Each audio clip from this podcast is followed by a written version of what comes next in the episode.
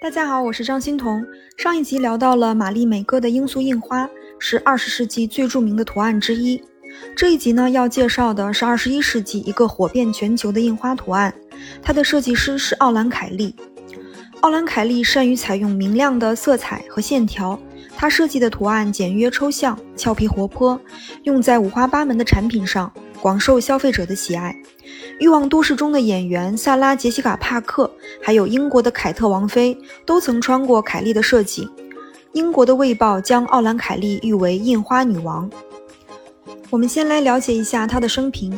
凯莉1963年出生在爱尔兰的都柏林，在一所修道院学校读书。她的祖母很喜欢做手工，凯莉深受祖母的影响，从小就对缝纫、编织等产生了兴趣。他在都柏林的国立设计与艺术学院求学，学习纺织品设计。之后搬到伦敦生活了一年，从事壁纸和面料的设计。之后他搬到伦敦，一面为美国的公司 Esprit 做设计，一边在伦敦的皇家艺术学院读研究生，专业是针织品设计。他在毕业展上展出了他设计的帽子，得到哈罗德百货公司的青睐，被他们买了下来。一九九七年，凯莉和丈夫一同创立了她的同名品牌奥兰凯莉。她的设计从帽子到手袋，产品线逐渐扩大，印花图案被用在服装、家居装饰、文具、珠宝上等等。奥兰凯利的设计以植物、蔬果为主，充满了复古风。清晰明快的图案给人积极欢快的视觉享受。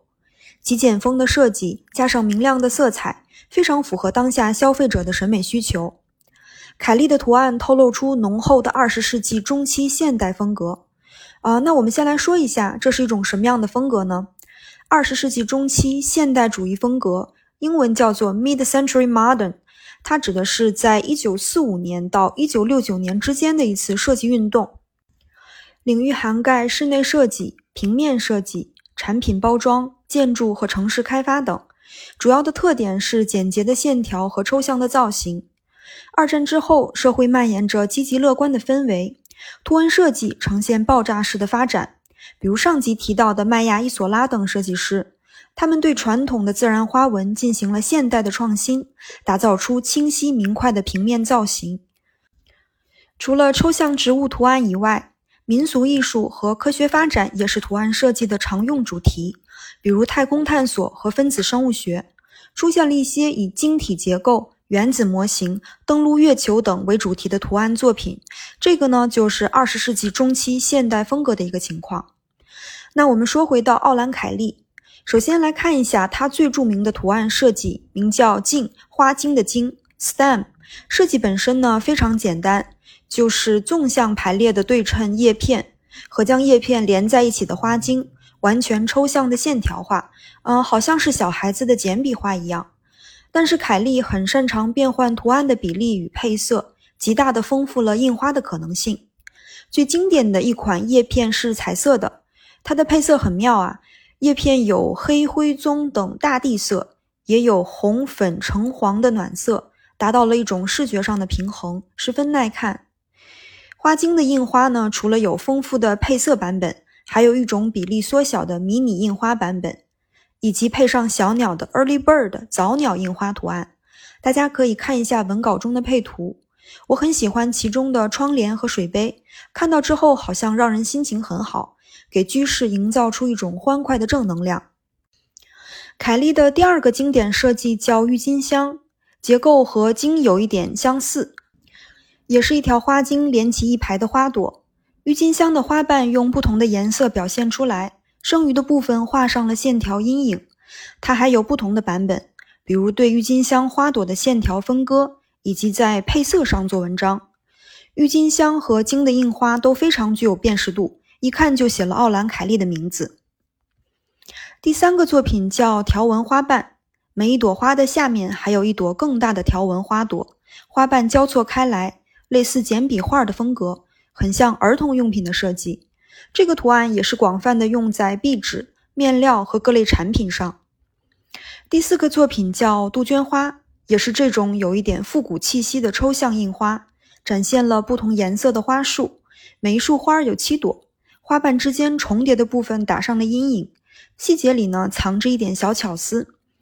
两个配色，一个偏暖，一个偏冷。虽然它的设计很简单，但是配色非常的耐看，不会俗气。虽然很像是给小孩子的设计，有种天真的童趣，但是并不幼稚，反而很时髦。第五个作品叫橡果圆点，对角线构图，呈现对称排列的橡果。那上面的几个作品呢，都是以植物为主题的。下面的这件作品完全是由横竖线条构成，叫 Scribble 潦草画。虽然图案再简单不过了，就是横竖线条，但是它的设计并不潦草，线条之间并不是等距离的，而是宽窄不一，给人一种手绘的质感和视觉上的节奏感。它的几种配色都比较低调，不是那种很亮眼的，用在壁纸上不会给人很满密、很晕眩的感觉。最后呢，我想跑个题，聊一下这种有点孩童色彩的艺术。麦亚伊索拉还有奥兰凯利，他们的经典设计都简单透了，也可爱透了。简笔画一样的形状，配上活泼的色彩，没有多余的装饰，也没有细节。那为什么能够这样流行呢？我想，可能这些简单的图案勾起了人们的童年回忆。小时候只需要最简单的样式和最原始的色彩。就可以满足我们的视觉和心理。小孩子喜欢反反复复地听同一个故事，喜欢反反复复地画着同样的图案。一个小木棍儿，一块小石头，就能让小朋友们玩得不亦乐乎。这是对世界的一种原始的探索方式。大人很难回到这样的状态。人长大之后，潜意识里储存了太多零散的记忆，还有未被整理的意象，可能现实中的一个味道。一个图案就能激活某些久远的意识碎片，这些简笔画一样的重复印花，满足了人们对简单重复的渴望。啊，让我想到了《易经》里强调的“易简”两个字，“乾以易之，坤以简能”，易简、平易、简约是最符合天道的，也是最能直抵人心的。还有比如画家保罗·克利，他的绘画很像儿童画。但是大家不要误会了，这样的艺术呢，看似简约，但是并不简单。如何能将自己的精神化繁为简，在掌握了娴熟的技法之后，达到返璞归真的境界？毕加索曾经说过：“我花了四年时间画得像拉斐尔一样，但用一生的时间才能像孩子一样画画。”艺术家在用艺术进行精神的探索，意识的净化。他们一路越画越熟练，前期在不断的做加法，到了一定的程度之后，反而开始做减法，对艺术设计秉持着一种小孩子玩耍的心态，然后通过艺术作品，让大众也感受到了这种最纯粹的快乐。那希望各位在看到这些可爱的图案的时候，也找回你们心中的那个小木棍和小石头吧。好了，最后的本期总结。奥兰凯利被誉为印花女王，她的图案简约抽象，用在五花八门的产品上。它的设计有种二十世纪中期的现代主义风格，复古时髦又俏皮可爱。